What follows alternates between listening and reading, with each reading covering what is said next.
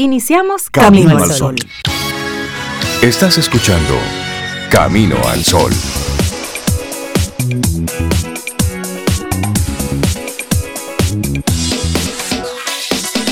Buenos días, sí, sí, es de día. ¿Cómo están? ¿Cómo les amanece? sí, hola Rey, buenos días para ti, Cintia. Buenos días, Laura Sofía y nuestros amigos y amigas Camino al Sol oyentes. Sí, es de día ya y no cualquier día. Hoy es 30 de noviembre ya. Y no cualquier día.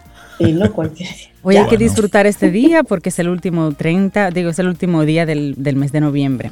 O sea que ya ah, comenzamos en el bre, pero en el bre que prende luz, en el bre donde se, baila, donde está la brisita, el otro ánimo. En el Palacio Nacional estarán encendiendo arbolitos en el día de hoy. Ah, ah el, Palacio y yo nos pusimos de acuerdo. Sí. el Palacio Nacional pagará luz debería pagar luz. Yo creo que sí. Debe pagar luz. Yo pienso que sí, ¿verdad? Sí, si alguien sabe que nos comparta la información. ¿Para qué, qué vamos a hacer con esa información? Cultura general. Absolutamente nada. No, sí, yo creo que sí. Porque yo no he puesto mi arbolito todavía. Puse unos cachivaches, como dice Rey, de adorno, pero el arbolito lo tengo ahí pensando, ¿lo pongo no lo pongo? Porque me subió la No, no, no. ¿Cómo te subió la Basta. basta. La, la, he sentido. la he sentido, entonces recuerde que desde octubre comenzó un proceso de, de quitar ahí una serie de, de apoyos que esto será escalado en el tiempo, pero hmm. sí, nos avisaron en octubre antes de que pusiéramos los arbolitos. ¿Entiendes, Sobe? Porque entonces, mire, y también hoy concluye la temporada ciclónica. una, una temporada que este año nos trató bastante bien. Y el día de San Andrés es hoy también. Déjame investigar. Por Investígate eso. Ya ayuda alguna, algunas cosas. Día que uno se parecía a un bizcochito, que te echaban harina, huevo. Y si te echaban azúcar y te movían bien. creo, que era hoy también, sí. Eso no me gustaba a mí. ¿Por qué? Porque. Eso era bonito. Lo de. No, hasta que llegaban los huevos. Ah, bueno, sí. Eso era muy desagradable. Sí, pero. Pero mire, es el día de San Andrew. Ah, día Nacional de Escocia, el día de San Andrew. Ah, Pero sí, Día de San Andrés. Sí, Día de San Andrés. Sí. En la época se celebraban unas fiestas de blanco en los clubes de la sociedad, ¿verdad? De la alta ah, sociedad. Sí, Entonces, sí, se celebraban unos, unas fiestas donde la gente iba vestida de blanco, muy bonita, y eso era toda una, una chéveritud. Ya esas son cosas. Eso se ha perdido, qué pena, ¿no? Eh, Qué pena. Realmente en, la eso era para una infancia entre los 80, principios de los 90, fue por ahí, por ahí. No, antes, antes, mucho antes, era en los en los clubes así sociales de los pueblos. Yo digo los huevos, yo digo el huevo, la harina y ese tipo de cosas. En La Vega estaba el casino, que ahí no entraba todo el mundo. No, allá en Salcedo igual, en torno al parque había un club, no recuerdo cómo se llamaba, pero estaba muy chiquitico, pero sí veía la gente que estaba, era muy oronda. Ahí eran sí. Eran los, los dueños del pueblo los que iban ahí. En La Vega estaba el country club y estaba el casino. El casino era el más exclusivo. Y en La Vega, digo, en, La Piña, que es mi pueblo, estaba el club 4 de julio y luego el club de leones. Ah, sí. Ahí no eran, en ese pueblo no eran tan, ¿cómo fue que dijiste, Rey? no, tan orondos. Orondos, así. Aunque el club de leones también era un poco exclusivo. Sí, sí, recuerdo, sí, el, Club de Leones allá en Salcedo. Lo que Sobe y yo estamos comentando de que recordamos era nosotros éramos niños, ¿eh? Nosotros, y recordamos así vagamente. Sí, no, nos veo muy empoderado de esos recuerdos. No, no, no, de verdad. Porque, por ejemplo, yo nunca tuve, cuando yo salí de Salcedo, o sea, no, tenía edad ni siquiera para estar cerca de esos lugares. Pero yo como ah, pero niño... hacían pasadías ya, ¿eh? Mi papá jugaba pelota y todos sus hermanos de cristiandad, ¿te acuerdas que se llamaban? Así era que se llamaban. Hermanos, y hacíamos los domingos y comíamos y nos pasábamos el día ahí. Sobeida, Sobe está en remembranzas totalmente. ¿Sabes que hoy es el... A que, nuestros amigos Camino Solo oyentes también, que nos compartan qué hacían un día como hoy Día de San Andrés, donde quiera que estuvieran, en su pueblo, no sé, me da curiosidad saber qué hacían.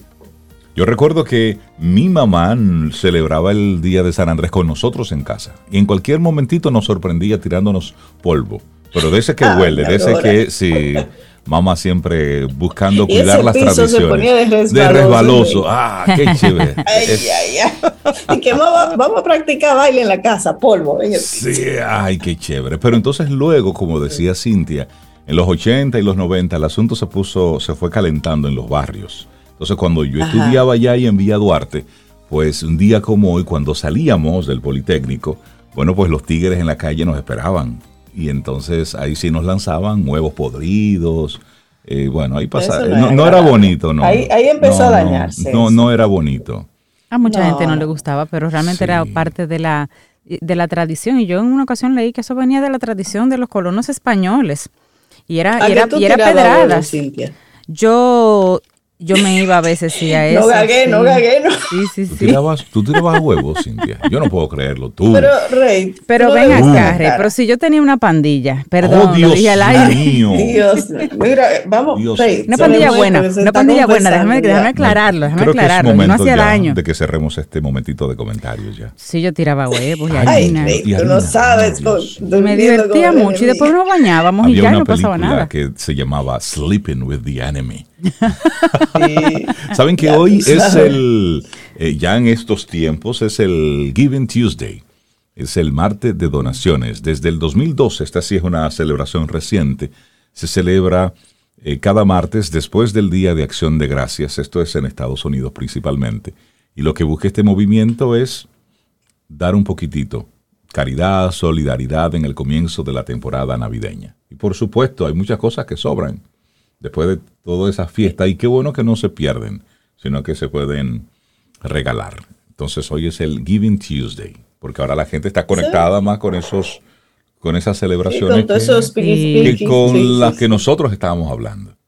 Así es, pues aprovechen los speaking speaking que celebran todo eso. En Navidad normalmente hay gente que cambia de ajuar y renueva y vota y tiene muchas cosas disponibles en la casa. Recoja todo eso, lo que esté en buenas condiciones y usted las regala. Hay mucha gente necesitada, aunque uno viva como en la burbujita. Lo que para usted es basura, para otra persona realmente es algo que puede sacarle mucho provecho.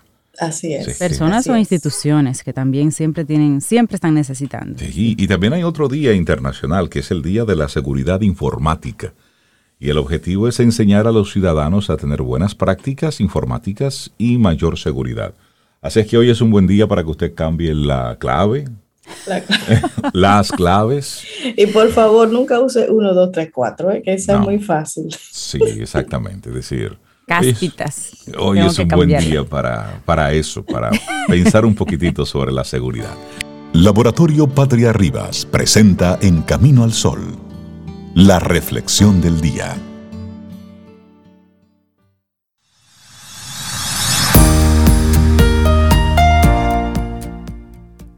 ¿Responde usted igual? ¿Deja usted que otros lo arrastren a su nivel? Esto no es una reflexión, son dos preguntas que te hace Zig Ziglar en el libro Nos vemos en la cumbre.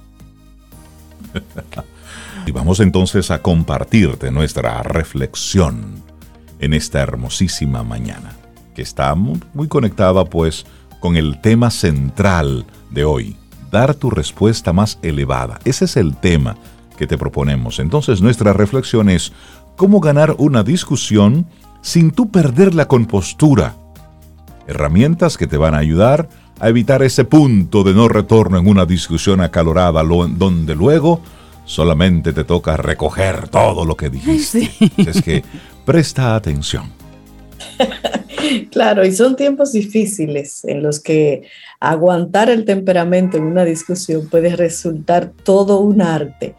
Hay quien evita tocar temas delicados con grandes amigos para no romper una relación de años. Hay quien se salta un par de comidas familiares para no tener que ensarzarse con el cuñado en una nueva discusión. Y hay quien entra y sale de la oficina sin hacer ruido para no tener que meterse en una charla incómoda. Pero si a usted no le va a meter la cabeza bajo el ala y quiere expresar sus opiniones de manera educada, más todavía sin hacer sentir mal a su interlocutor, entonces deberá nutrirse de técnicas de control temperamental para salir airoso de cualquier situación.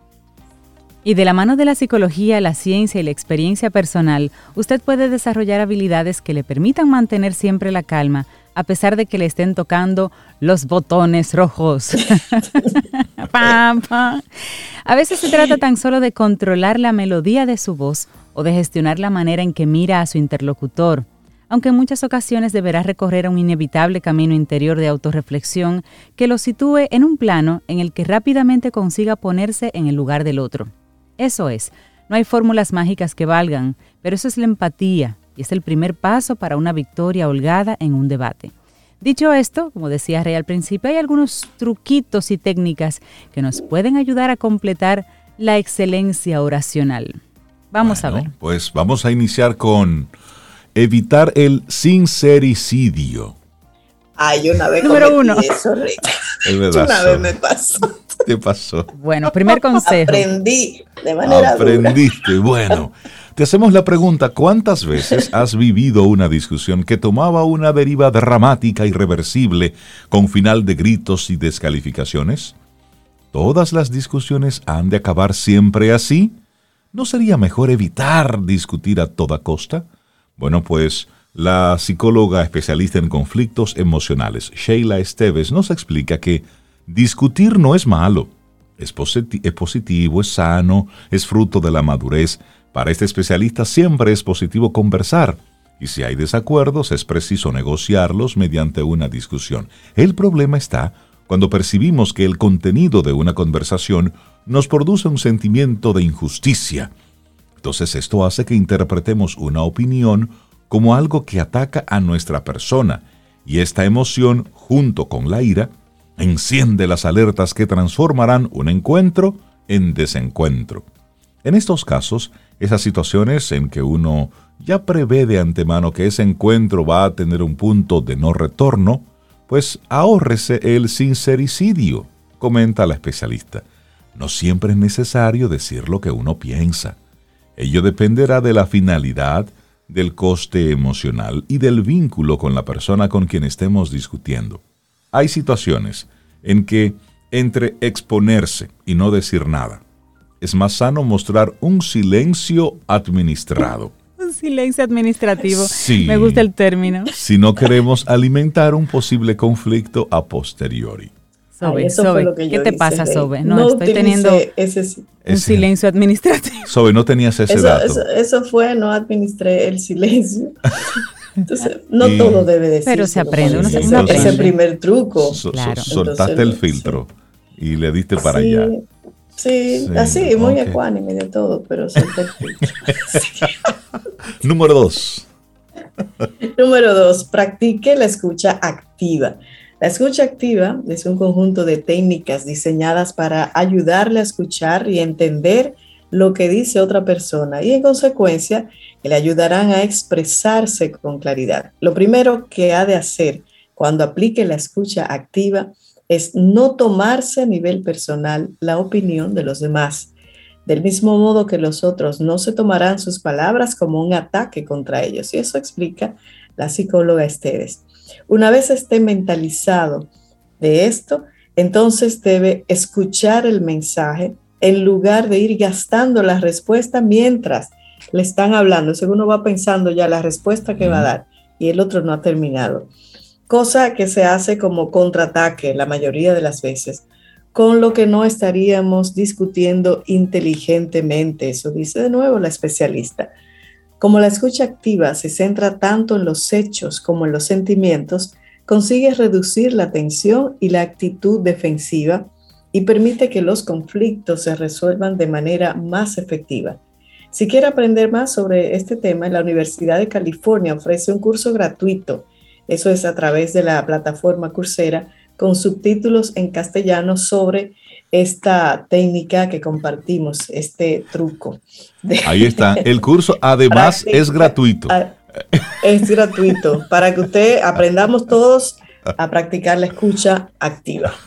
Es más, vamos a compartir el link de este curso, del enlace, para que nuestros amigos al sol oyentes, pues el, el, interesado se pueda inscribir y tomar el curso. Claro que sí. Bueno, la sugerencia número tres es cuidado con mirar demasiado a los ojos. Discuta con lentes, con lentes oscuros. Póngase oscuro. Mira, es bueno saber porque uno comete errores. Yo miro a los ojos directo, entonces... No, miras eh, no, ataca a los ojos, que es diferente. no, yo...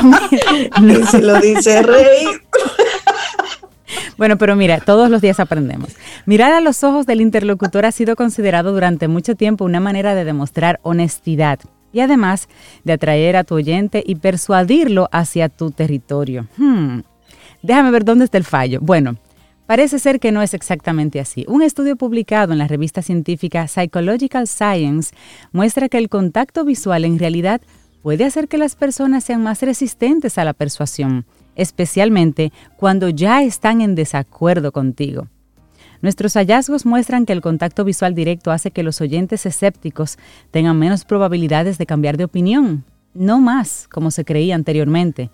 Y esto lo dice el investigador principal del estudio que se llama Francis Chen. Para investigar los efectos del contacto visual en situaciones que involucran la persuasión, Chen y sus colegas se aprovecharon de la tecnología de seguimiento ocular y expusieron a los participantes a distintas situaciones en las que debían mirar a los ojos de sus interlocutores. Los investigadores descubrieron que cuanto más tiempo pasaban los participantes mirando a los ojos de un orador, menos convencidos estaban de sus argumentos. Oiga esto. Para que veas. Para que veas.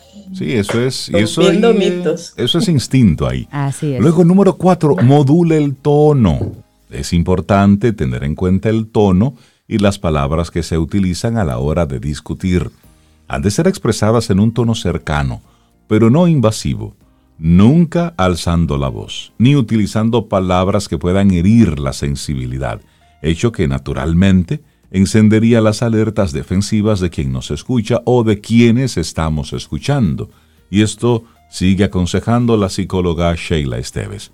De hecho, el tono podría ser un factor incluso más crítico que la semántica de una discusión, es decir, más que lo que significan las palabras que estás diciendo, es la forma en cómo tú lo digas lo que tiene un impacto. En un estudio publicado en Proceedings of Interspeech, se diseñó un algoritmo informático que puede predecir el éxito de una relación de pareja con un 79% de precisión. Mejores resultados comparados con las habilidades predictivas de un terapeuta de pareja, por cierto. ¿eh? con tan solo analizar el tono de voz de sus miembros. Lo que dices no es lo único que importa, es muy importante cómo lo dices, recuerda en su estudio MD Nasir, uno de los investigadores. Así es que... Es verdad. Cuidadito con el tono. Es verdad. Tiene más impacto que el significado. Se molesta y dice, no, no, no, es que no fue lo que me dijo. Es que tú viste cómo me lo dijo. Tú viste cómo me lo dijo. Porque ni mi mamá me habla así. Y eso comienza discusiones. Así es. bueno, aquí hay otra. Siento experiencia en el ambiente, ¿no? Siento algo de experiencia en el ambiente. Sí, como algo, sí. Empoderado yo, yo, del tema, una experiencia del tercer Café, café, café, por favor, café. Respete las creencias y valores de su interlocutor. Eso sí es importante. Una de las reglas de oro para no acabar una discusión cual pelea de gallos es evitar a toda costa entrar en el plano personal. Porque tú. Hay que pararse, sí, porque tú, pues, sí, cuando tu mamá te crió, es dura. Hay que pararse a pensar unos segundos en la visión y en la experiencia del mundo que tiene su interlocutor y que probablemente difiere mucho de la suya. Y con ello, esté abierto mentalmente, no juzgue, y quédese con aquello que le aporte de lo que su interlocutor comparta con usted. Y eso es otra recomendación de la psicóloga. Respete las creencias y valores de su interlocutor. Bueno, y número seis, asegúrese de tener aliados, credibilidad. Esa es la palabra que le separa de ganar una discusión o de perderla por la puerta grande. La credibilidad es clave en una conversación para convencer al otro de que sus argumentos son válidos y que son difíciles de rebatir y aunque nuestros argumentos tengan toda la verdad del mundo, si no le damos una pincelada de credibilidad, pueden ser ninguneados rápidamente por un experto orador. Así que esa credibilidad se consigue, bueno, encontrando aliados en su entorno que opinen igual que usted. Si lo del apoyo de las masas no es lo suyo, entonces apóyese en el método científico. El caso es que mientras, mientras más información sólida tenga, mejor su argumento, pues ese ese argumento es el aliado de su credibilidad. Claro, y número siete, alerta con el poder de persuasión. La mezcla de asertividad, escucha activa y otras herramientas de la psicología pueden ser un cóctel fabuloso que le ayude a mantener la calma. Además, si está determinado a hacer valer su opinión, entonces deberá usar técnicas de persuasión, pero cuidado. La persuasión es un estilo comunicativo que tiene como objetivo principal cambiar la actitud o el comportamiento de una persona o un grupo de personas hacia una idea, hacia un evento, de manera premeditada. En este sentido, que la propia opinión tenga más peso que la de las demás personas es un arma de doble filo si no se sabe gestionar trascendiendo el propio interés, concluye el especialista Sheila. En definitiva, Plantéese si de verdad quiere hacer cambiar de opinión de los demás o tan solo quiere exponer sus ideas. Merece la pena la reflexión. Interesante. ¿Cómo ganar una discusión sin perder la compostura? Escrito por Sara Palenques Toast. Y esa ha sido nuestra reflexión en Camino al Sol. Laboratorio Patria Rivas presentó En Camino al Sol la reflexión del día. Ten un buen día un buen despertar. Hola. Esto es Camino al Sol. Camino al Sol.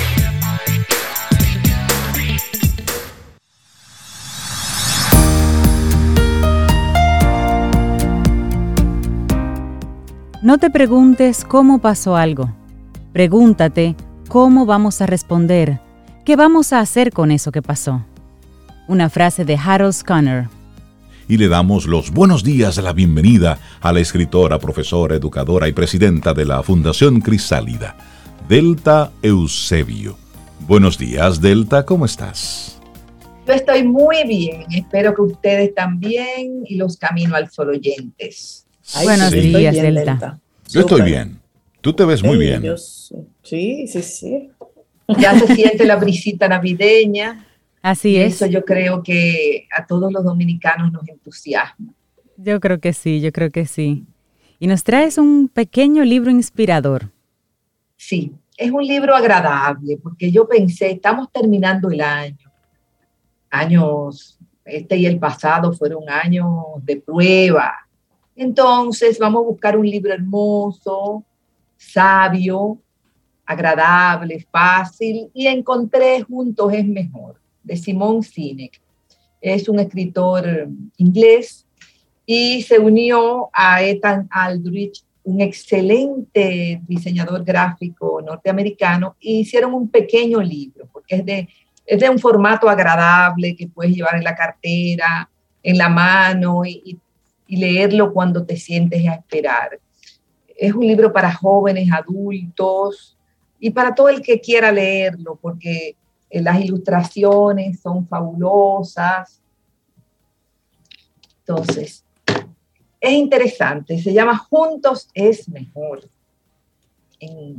yo creo que en este momento viene muy bien, donde el sentido comunitario nos, nos apoyó y nos ayudó y nos sigue apoyando y ayudando para salir de esta crisis.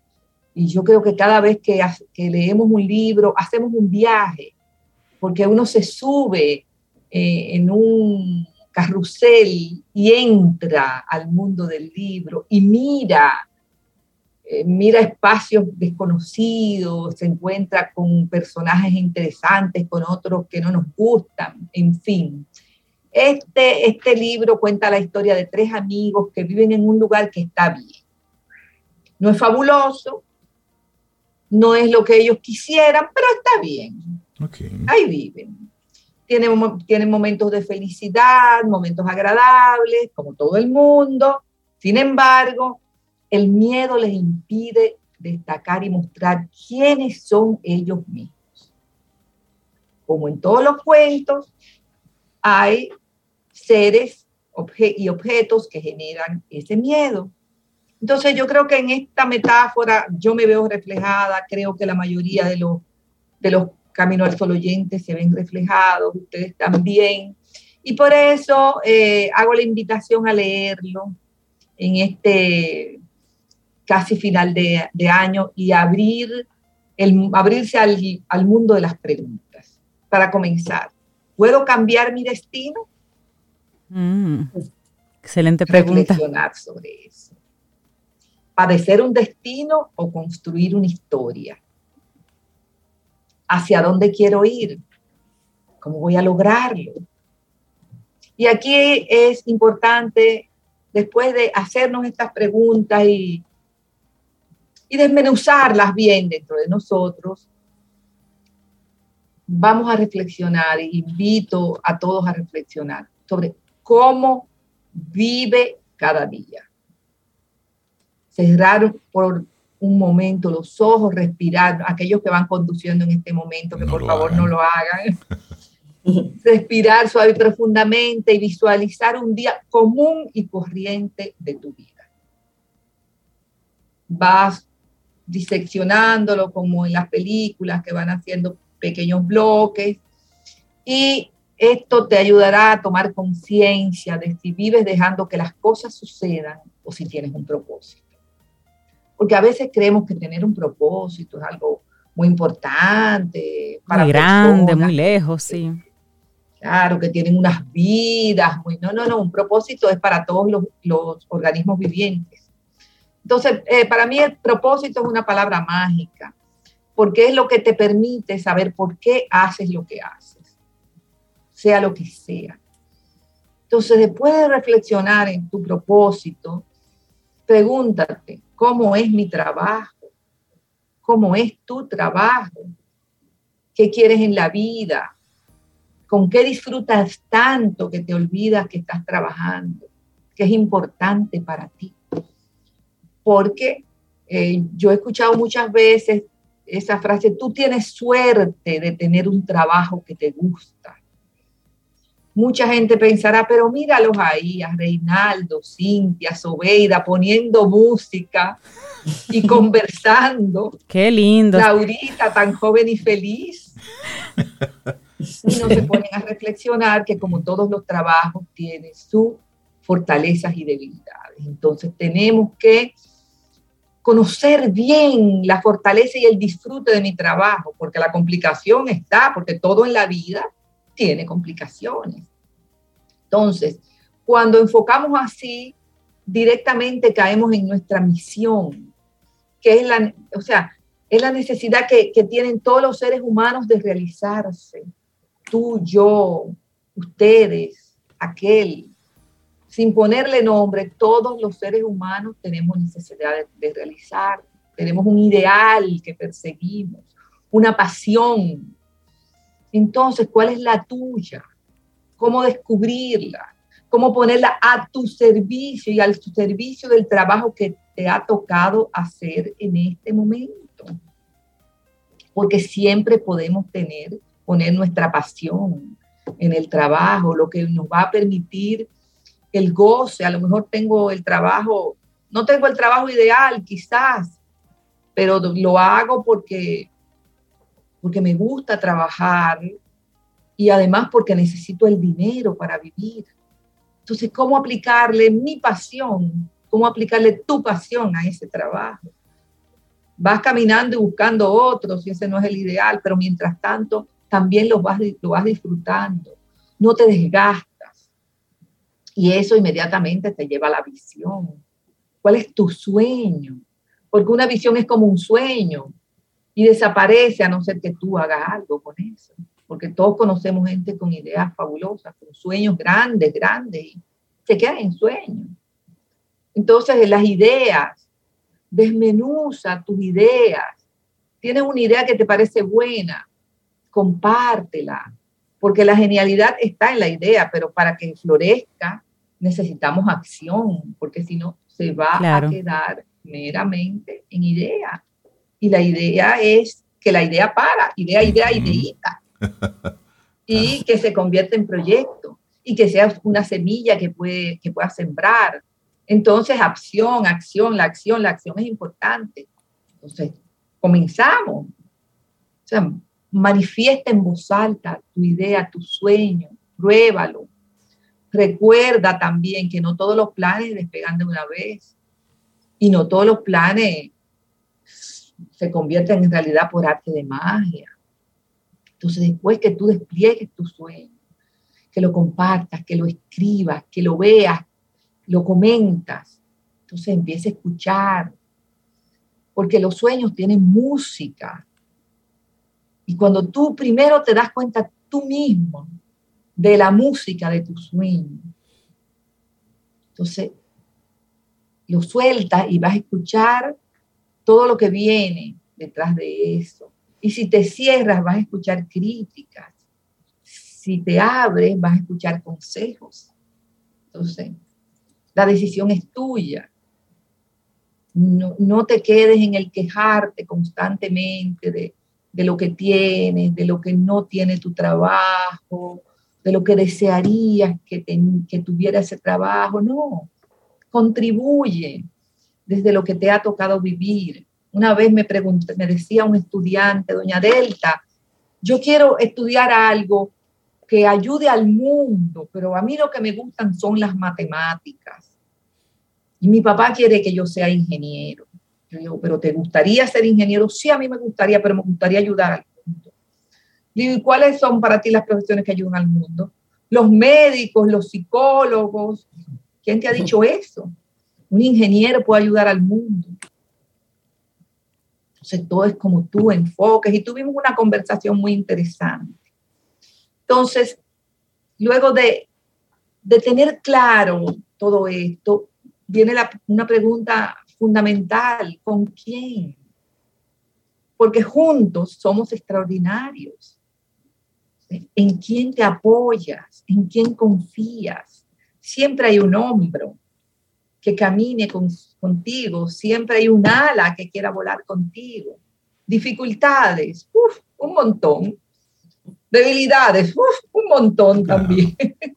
Eso es parte. Yo estoy segura que cuando ustedes estaban soñando con Camino al Sol, encontraron muchísimas dificultades y muchísimas debilidades. Así es. Claro. Pero no se quedaron anclados ahí. Las sortearon, las miraron, las manejaron. Y entender que se fracasa solo y se triunfa acompañado. Entonces, yo muchas veces cuando trabajo con, con alguien le pregunto, ¿y qué pasa si triunfas? porque tenemos miedo al triunfo. Y triunfar no es escalar posiciones, es un viaje para crecer y es un viaje que si lo tornas agradable, te va a llevar al triunfo. Entonces, para terminar, le voy a hacer dos cuentos, porque a mí me gusta, como vieja maestra, me gustan los cuentos. El de Alicia en el País de las Maravillas, todos, todos nos, nos lo sabemos. Alicia estaba en un mundo extraño y caminando, caminando, pues llegó a un punto, una flecha para la derecha, una flecha para la izquierda, una bifurcación. Y dice, ¿y por dónde voy a tomar? Ve un conejo y le pregunta, buenos días, señor conejo, ¿hacia dónde debo tomar? ¿A la derecha o a la izquierda? Y el conejo la mira y le dice, ¿hacia dónde tú quieres ir? Ah, no lo sé, no lo había pensado. Pues vete para cualquier lugar porque si ni siquiera sabes dónde vas.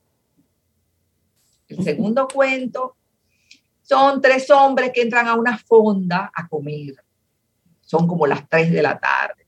Van sucios de cemento. Y el que atiende la fonda, que es muy conversador y le encanta saber de dónde viene la gente y qué hace, le dice, ah, buenos días. Veo que son hombres trabajadores. Ustedes parecen maestros constructores eh, es lo que hacen. ¿Usted qué hace? Le pregunta al, al más delgadito que estaba en una esquina. Le dice, bueno, yo sí, yo estoy pegando blogs aquí al doblar que estamos haciendo un centro comercial.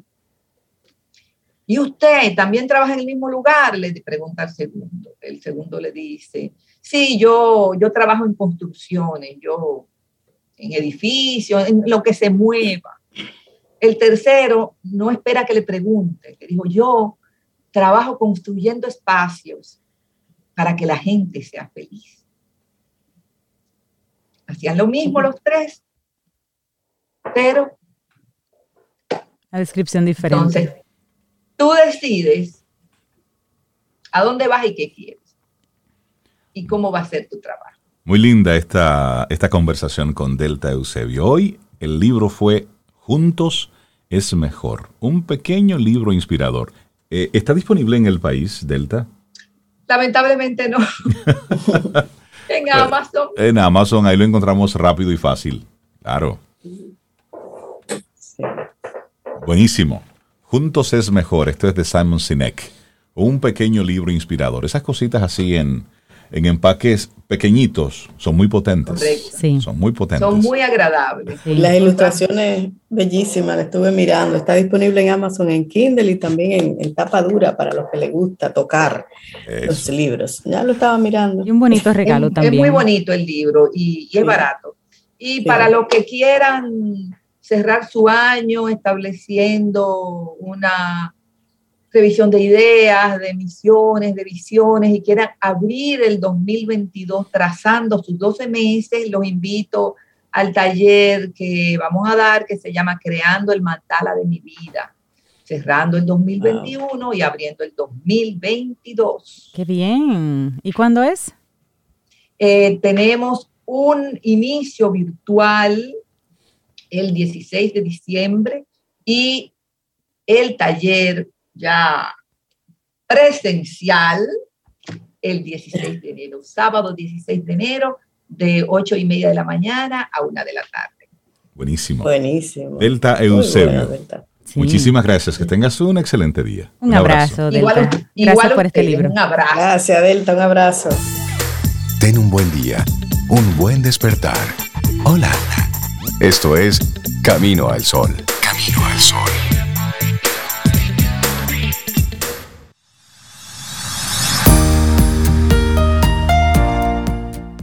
No responder es ya una respuesta. También somos responsables de lo que no hacemos. Y esta línea fue tomada del libro Comer Animales del 2009 de Jonathan Safran Foe.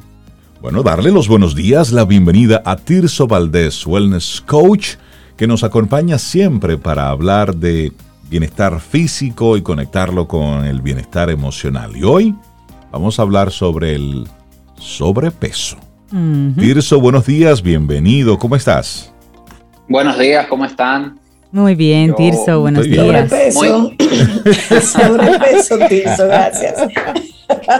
Él te trae una buena noticia. no te preocupes. Yo de verdad súper contento, señores. Les confieso que ya mañana, primero de diciembre, yo disfruto muchísimo la Navidad. Yo es la época del año que, que disfruto como, un niño, con, Ay, qué bueno. la niñez, y es la época que más disfruto, incluso más que mi cumpleaños y más que, y más que todo eso. qué bueno, qué bueno, pues disfrútatelo.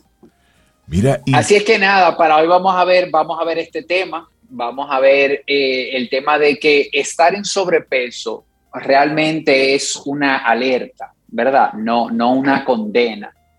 Y, quiero irlos llevando con algunas reflexiones poco a poco, eh, adentrándonos un poquito al tema de hacer conciencia de que realmente somos la única especie obesa de este planeta.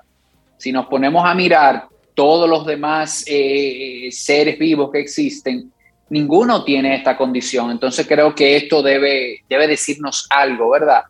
Y claro, siempre salen por ahí las personas que dicen, pero yo he visto algunos perros o alguna mascota que están en sobrepeso y la verdad que esto tiene mucho que ver con su dueño, ¿verdad? Con, su, con, cómo lo está alimentando y cómo lo está cuidando.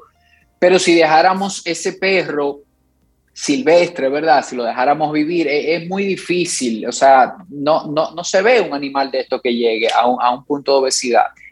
Y, y, la invitación es esa, fíjate cuando salgas a la calle, fíjate en los cursos de los colegios, en tus compañeros de trabajo, en tus familiares, amigos, y piensen hace 20, 25 años como que es más frecuente eh, eh, ver personas en sobrepeso hoy día. Sí, sí. Y, es revisar también un poco hacia dónde hemos ido como sociedad, porque definitivamente esto lo hemos creado nosotros y lo hemos creado con nuestros hábitos, con esas cosas que, que hacemos todos los días. Y, ojo, voy a poner un pequeño asterisco aquí y es lo de, esto no se trata de estética, no se trata de juzgar tampoco. Y, no se trata tampoco de esta gordofobia que vemos hoy día, de, de, tener algún tipo de fobia hacia, personas más, más, grandes, ¿verdad? Más gruesas.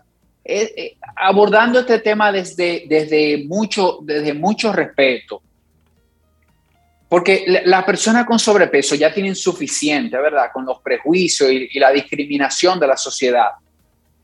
Y, aclarar también que no todas las personas grandes y gruesas están enfermas. Es sencillamente, como dijimos al principio, una alerta importante para revisar indicadores claves de salud. Todo lo que tiene que ver con salud metabólica, por ejemplo. Y sabemos también ya que no solo tu peso determina tu salud, que hay otros factores súper importantes como la actividad física, el sueño, la salud mental, todas estas cosas. Lo que, lo que sí es importante es quizás levantar una bandera hacia, hacia esta problemática que está afectando muchísimas vidas en el mundo. Y, y no solo vida, sino calidad de vida. Muchas personas que aunque están pero están viviendo una vida que no es la que quieren, están limitados de alguna manera a hacer las cosas que quisieran hacer por este tema de, sobrepeso. Entonces es ese llamado a, esta conciencia de, hacernos la pregunta, ¿por qué hemos normalizado quizás el, el estar en sobrepeso? Seguimos obviando que esta causa, está, esto está relacionado a la causa de muerte número uno del mundo, que es la enfermedad cardiovascular y todas las cosas que esta genera, ¿verdad? Y, yo siento, ustedes me, ayudarán aquí, yo siento que le ponemos mucho, mucha atención a la pandemia, al COVID, a, las estadísticas, pero no estamos hablando mucho de, de la cantidad de personas que mueren por cosas que están en nuestras manos, por cosas que se que son hábitos, que son costumbres, que son cosas relacionadas a esa forma de vida, ¿verdad? Claro, cierto. Cuando tú hablas, Tirso, de que es una alerta, no una condena, ¿qué pudiéramos considerar una persona en sobrepeso? Lo, primero es si vemos que es una alerta, es desde el punto de vista de que tu cuerpo te está diciendo algo. cuando una persona está en sobrepeso, no, por lo general no te estás sintiendo bien, tu respiración está diferente, tu calidad de sueño está diferente. Entonces, quizás empieza por ver tus indicadores de salud metabólica. Si tienes un doctor de confianza, un doctor de cabecera, haz un, chequeo, un scan, revisa cómo está tu insulina, cómo están tus hormonas, cómo están tus lípidos, tus niveles de grasa. Y ese es un punto de partida. Ya de ahí puedes ir trabajando en cómo te sientes físicamente. Tú mismo hacer conciencia, estoy haciendo actividad física, actividad física adecuada para mi edad, por ejemplo. Y de ahí puedes pasar también a ver hábitos alimenticios, qué estoy comiendo, cómo estoy comiendo, a qué horas estoy comiendo, con qué frecuencia estoy comiendo. Otro punto importante también, cómo estoy durmiendo estoy durmiendo bien. Eh, en personas con obesidad es, eh, eh, hay una mayor tendencia a tener apnea de sueño, que es algo muy común hoy, por ejemplo. Personas que, se acuestan a dormir, cierran los ojos, pero se produce un proceso en la noche con las que no respiran bien y se despiertan con bajos niveles de energía, están a las 7, 8 de la mañana que dicen, wow, yo dormí las horas que entendía necesarias, pero yo no descansé, no, me siento bien. Y creo, Rey, que por ahí, viendo esas cosas, indagando, preguntando y observándonos, porque yo creo que a veces nos metemos en el ritmo diario y, y eso es lo que no hacemos, no observarnos. Yo creo que nosotros mismos tenemos mucha información y sabemos muchas cosas. A veces no tienes ni que ir donde un especialista para, para revisar cómo, estás tú. Es tomar la decisión. Que, que, tienes. Sí, sí, es tomar la decisión, poner, ponerte en acción con relación a eso. Has dicho, algo interesante para reflexionar y esto lo podemos ver en, en fotos de grupos. Cuando, bueno, ahora tendremos muchas actividades familiares y demás y observa la fotografía de la comunidad. Y es cierto, el, grosor nuestro ha ido aumentando con el paso de los años. y, no solamente de un grupo, no, es de una, de una colectividad. Si tú vas a, un, a la parte escolar, por ejemplo, la cantidad de niños obesos, la de, niños con sobrepesos es importante, obesos también. Entonces, tenemos que prestarle atención porque somos nosotros mismos con las cosas que nos metemos en la boca, que nos estamos voluntariamente. voluntariamente, que nos vamos poco a poco eh, aniquilando, inutilizando. Entonces, dices que tenemos la información, pero ¿qué es lo que pasa en nuestro cerebro, Tirso? O en nuestra actitud, en nuestra conducta, que sabemos que esto me hace daño, me gusta el paladar, pero yo sé que me hace daño, ya no puedo seguir comiendo más de esto, pero me gusta. ¿Qué pasa en mi cerebro? ¿Qué pasa en mí? Que aunque sé, no tomo la decisión. ¿Cuál es ese punto de quiebre, de quiebre que debe darse? Hay varios factores, Rey, pero uno importante es la, es la mentalidad y es la autoobservación y el autoconocimiento. Es sacar ese tiempo para yo conectar conmigo y para yo sentarme realmente a definir qué es lo importante en mi vida, qué yo valoro, qué, qué rol está jugando la salud en mi vida, porque sin salud, sin sentirme bien, sin bienestar, qué meta, qué objetivo, qué cosa que yo quiera en la vida puede ser importante, Rey. Porque es que para todo lo que yo decida perseguir a nivel familiar, a nivel laboral, nivel personal, cualquier aspecto, me necesito a mí. Necesito el único vehículo que tengo para llegar a ese lugar. Entonces, es sentarme, definir cómo estoy, darme ese tiempo conmigo y estructurar una mentalidad. ¿Qué quiero? ¿Para qué lo quiero? ¿Qué necesito yo como persona para llegar ahí? Y, para y de esta manera empezar a conectar con sentirme bien y empezar a conectar con que debo empezar a construir. Porque hay otra pregunta de reflexión. ¿Qué es eso que nos hace seguir pensando que esto se va a resolver con una dieta de 21 días, con tomar pastillas quemadoras de grasa o, polvos mágicos de esto que, que, hay para recuperar un peso saludable? ¿Qué es lo que nos, nos sigue, qué es lo que sigue moviéndonos a buscar estas soluciones rápidas?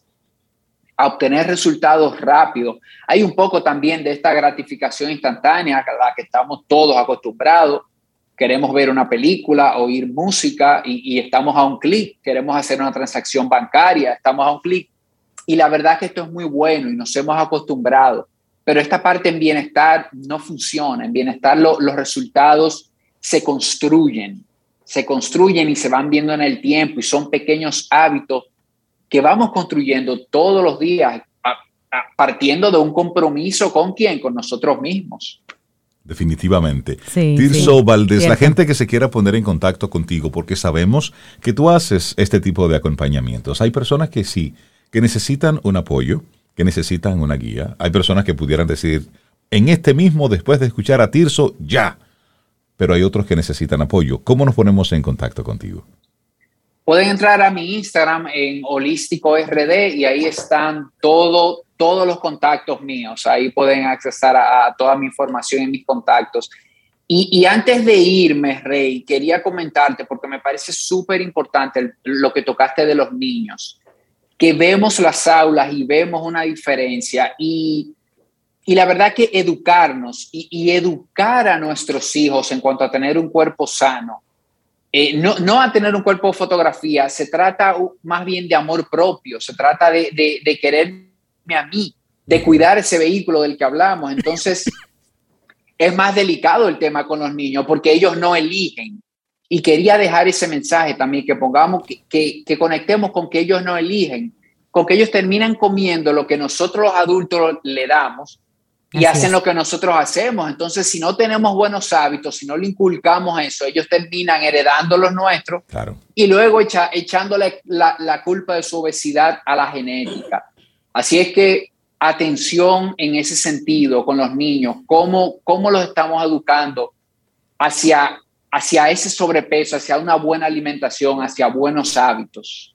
Tirso Valdés, Wellness Coach, muchísimas gracias Tirso por este tema. Estar en sobrepeso es una alerta, no una condena. Muchísimas gracias y que tengas un excelente día. Tomémonos un café. Disfrutemos nuestra mañana con Rey, Cintia, Soveida, en camino al sol.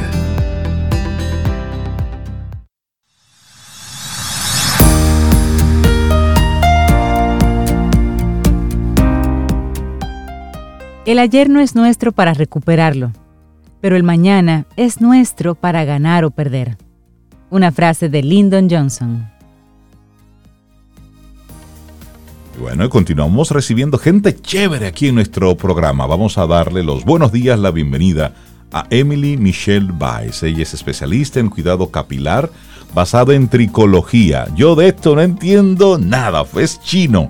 Pero vamos a hablar con ella sobre los procesos para determinar la caída del cabello. Emily, buenos días.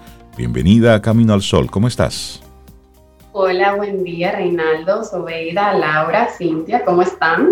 Muy bien, Emily, bienvenida a Camino al Sol. Y nosotros contentos porque tu tema nos, trae, nos cae muy bien, porque en estos días de Navidad mucha gente hace cambios, se quiere hacer cambios en el pelo. Y yo conozco a más de una persona que justo ayer me dijo que estaban mirando su cabello para hacerse cambios. Así que qué oportuno, porque vamos a hablar contigo, amigas. Una, ah, una amiga, unas amigas. Sí, sí, sí, sí.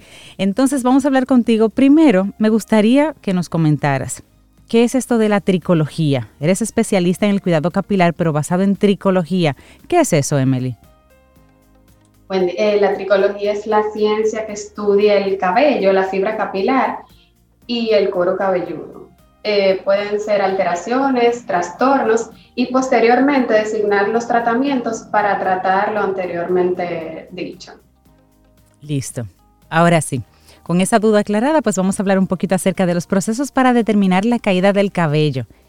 Cuéntanos, Emilia, mucha gente se le está cayendo el pelo en estos días. ¿Eso es COVID? ¿Eso es estrés? Hablemos un poquito. Es, el estrés realmente. Sobre todo las personas que han padecido de COVID y experimentan síntomas fuertes. Pueden, puede darse que pasados los tres meses de haber padecido COVID, eh, puedan tener una caída masiva del cabello. Esto se llama el fluvio telógeno. Hay otras personas que experimentan este tipo de caída por estrés, por cambios hormonales, cambios drásticos en la dieta también. Y esto es un proceso transitorio que puede tardar de tres a seis meses.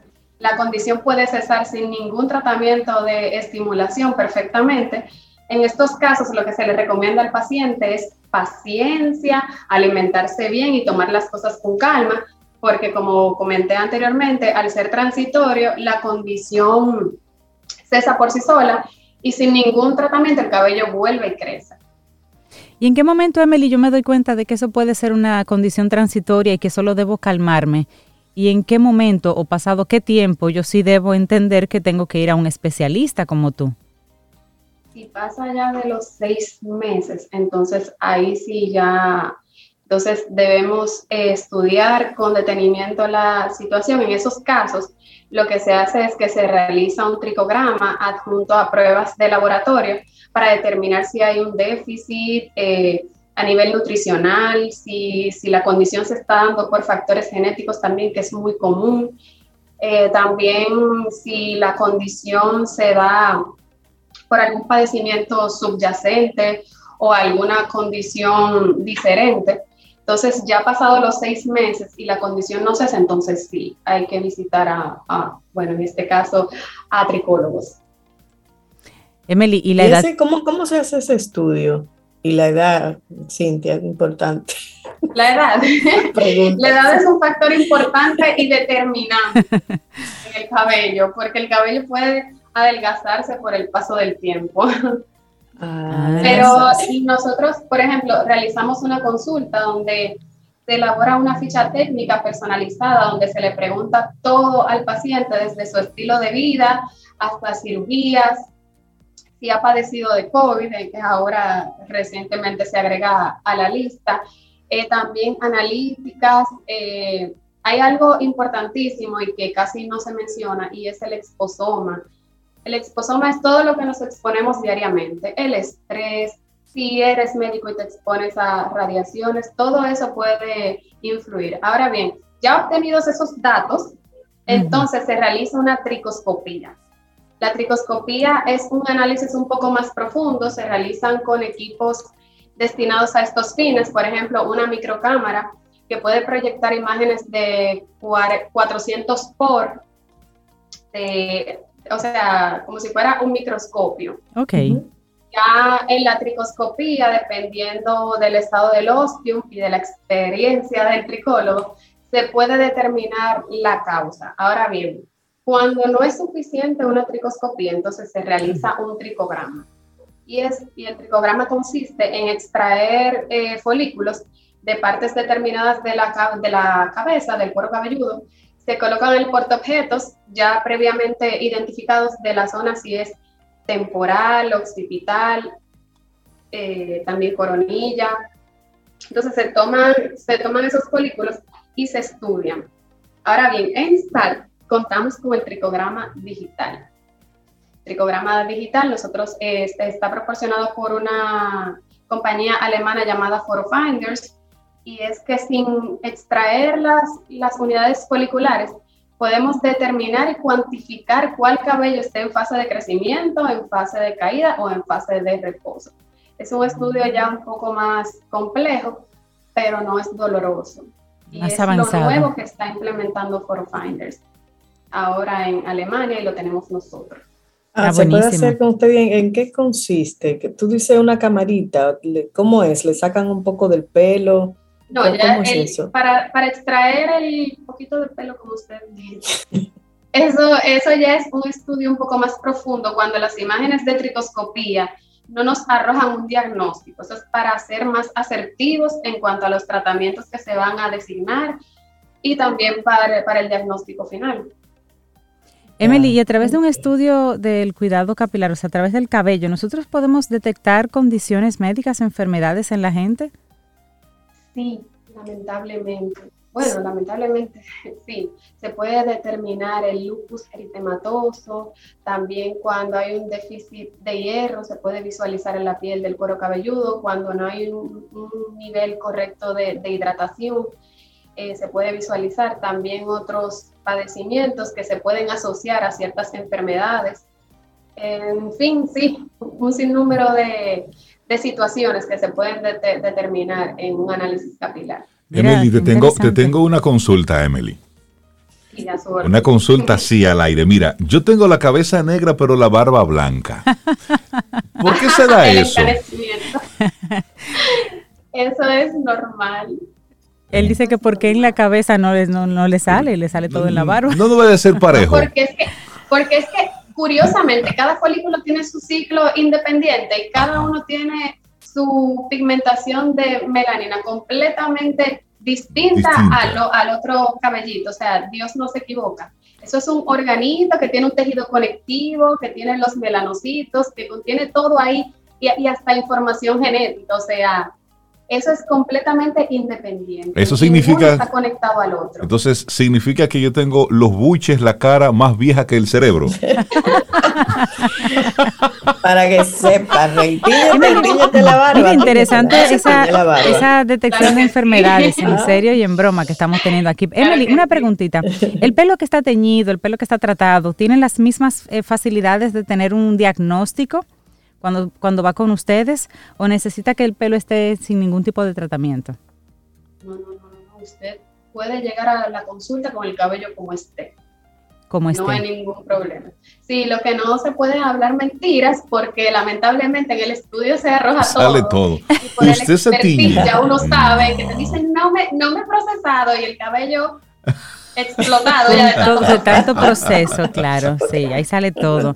Ah, pero excelente. la gente niega eso? No lo entiendo. Mira, súper interesante. Y el pelo realmente es el, es el marco de la cara. Siempre queremos tener ese pelo bonito.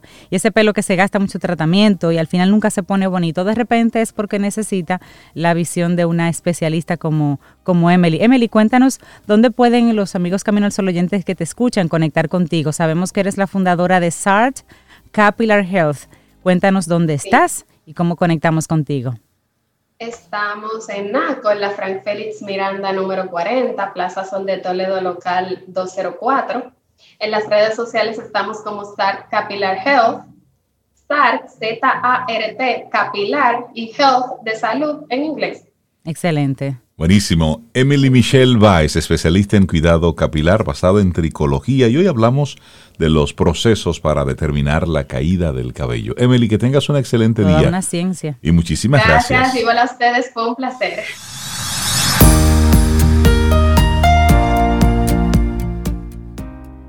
Encuentra un lugar en tu interior donde haya alegría y la alegría quemará el dolor. Una frase de Joseph Campbell.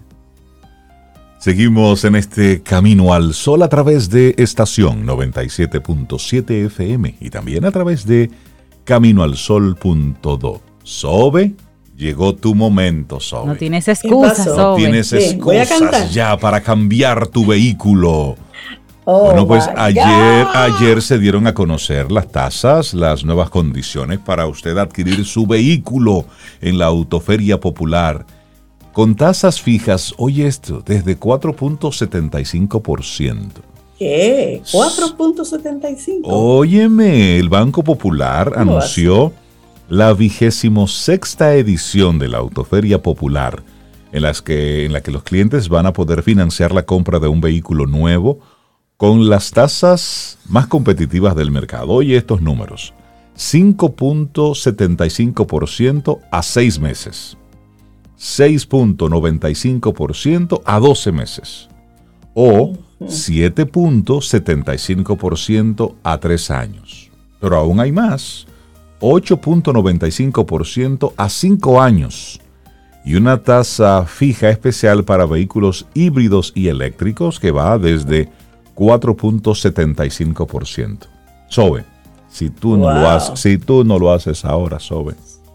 Será nunca. Eso está chévere. Mira, ayer estaban, también decían que los clientes van a poder financiar hasta el 90% del valor del vehículo, comenzándolo a pagar en el mes de enero y tendrán hasta 84 meses para saldar el préstamo. Estas condiciones de feria se garantizan hasta abril del año que viene. Es decir, ah. que no ah, tienes que salir desesperado a comprar un vehículo ahora. No, no, no. Todavía tienes hasta abril para que planifiques bien cuál es el vehículo que tú necesitas, que esté conectado con las necesidades tuyas, del trabajo, de la familia, para que tomes una decisión así como con, con calma. O sea, que no, no, tengo que tomar la decisión ahora. No, no, no, no. no. Lo puedo hacer en abril, de regalo de cumpleaños, pero la tasa que ofrecen hoy se mantiene. Se mantienen. Estas ofertas de feria se mantienen hasta abril. Eso es una novedad. Y el que la mantengan por cuatro, cinco, seis meses, realmente es importante que mantengan esta oferta. Y también hay un beneficio adicional y es un descuento en el seguro cortesía de nuestros amigos de Seguros Universal y podrán también obtener uno de los 500 bonos de combustible en estaciones Sonix.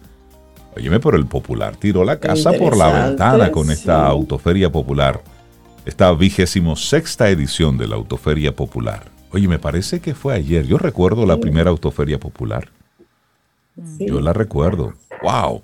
Bueno, pues agradecerle a nuestros amigos del Popular por enviarnos estas, estas informaciones y felicitarles por por mantenerse ahí siempre constantemente innovando. Y me parece que, es, esto va a provocar un movimiento interesante dentro del parque vehicular. De hecho, eh, en esta edición el evento automotriz se convierte en toda una temporada de autoferia, porque ellos iniciaron con todo esto. Recuerden cuando hablábamos con Giselle de, mercadeo de, del Popular, ella decía que esto inició en el 7 de octubre un periodo de acciones en el que estuvieron haciendo muchas promociones y todo eso, y esto se extiende ya hasta el mes de abril. Y ya, ya han entregado más de mil nuevas unidades. Ya han entregado. Así que, ¿Y dónde van a caber todos esos carros? bueno, aquí en las vías que, que estamos reparando.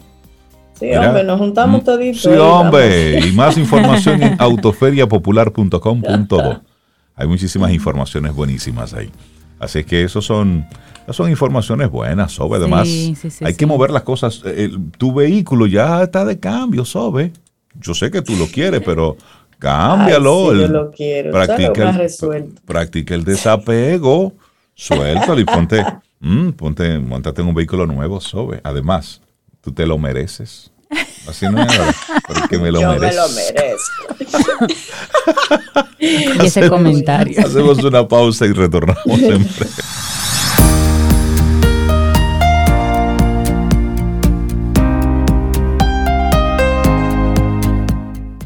Y ya hacia el final del día, estamos recordándote cuál fue nuestro tema central, dar tu respuesta más elevada. Bueno, y esta frase es de Alessandro Barico, la mencionamos también, Dice, suceden cosas que son como preguntas pasa un minuto o tal vez años y después la vida te responde. Es así. Después la vida Importante es tener esa respuesta ahí, elevada, lo más elevada que podamos dar. Así es. Bueno, señores, nosotros vamos ya llegando al final de nuestro programa Camino al Sol por este martes, que estamos a 30 de noviembre, cerrando ya el mes número 11 de este 2021. Y aquí seguimos nosotros compartiendo igualito informaciones del COVID como el año pasado. De igualito, pero con otras informaciones. Con, sí, con si otras. Si usted ve a Sobe o a Rey en la calle, no le tire huevos, que ya dijeron que no les gusta, no les gusta. No, por favor, no me gustan, de verdad. Para nada. Me da, me da cuerda y es posible que no tenga una respuesta elevada. Es posible que la reflexión. Vamos, vamos, ahí es que se pone a prueba, ahí es que se pone a prueba. Felicidades a todos los Andrés en el día de San Andrés. Sí, felicidades. Oye, Laura Sofía, que el huevo es bueno para el cabello, por favor. Y tú vas a decir, espérate, espérate, no, tíramelo aquí en la cabeza. No, eso es. No, no, no, ya, eso es violencia, Sobe, eso es violencia sí, ya. Sí, sí. Señores, que tengamos un día precioso, precioso. Vamos a cuidarnos. Si usted no se ha vacunado, vaya y vacúnese. Use su mascarilla si va a estar en la calle. Vamos a cuidarnos para que usted pueda celebrar una feliz Navidad y los suyos también. Vamos a cuidarnos. Eso, y ya en algún momento saldremos de esto, de mascarilla y demás, y luego será solamente un momento de una época de cuentos. Si tú te acuerdas cuando, pero todavía estamos en la parte de la historia, la estamos viviendo. Entonces, para que podamos hacer el cuento, tenemos que salir vivo de esta. Señores, que tengamos un día preciosísimo. Mañana, si el universo sigue conspirando, si usted quiere, y si nosotros estamos aquí, tendremos un nuevo camino al sol y esperamos que hayas disfrutado del contenido del día de hoy. Recuerda nuestras vías para mantenernos en contacto. Hola arroba caminoalsol.do. Visita nuestra web y amplía más de nuestro contenido. Caminoalsol.do. Hasta, una, próxima, edición. Y pásala bien.